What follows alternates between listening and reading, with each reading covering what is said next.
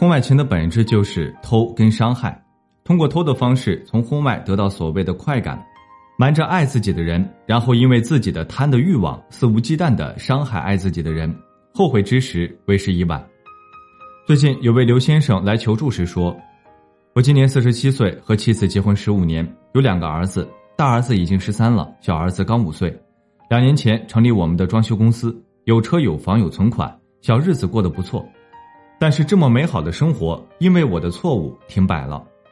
我和我妻子当年是相亲认识的，她十分内向，不太愿意和陌生人接触，可是她人非常好，所以接触下来半年后我们结婚了，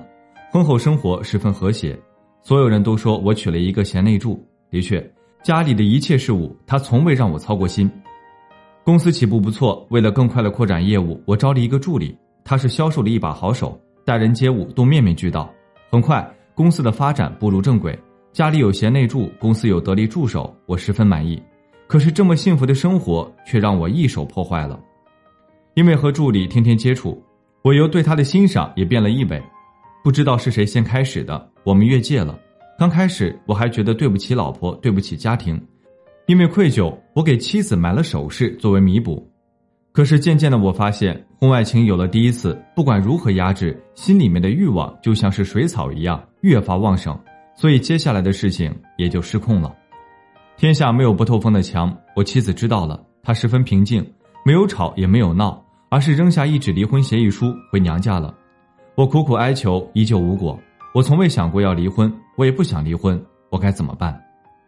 我跟他说，人到中年，家庭和地位十分稳固，就觉得自己可以放纵婚外情，无所顾忌，不考虑后果。起初瞒着妻子，不考虑后果，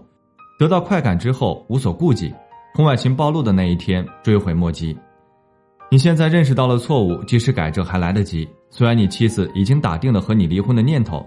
但是你也要极力争取。女人往往都是感性的，女人对于家庭的想法往往要比男人还要多。十五年的婚姻，孩子也正处于叛逆期，你的保证就是他重新回来的希望。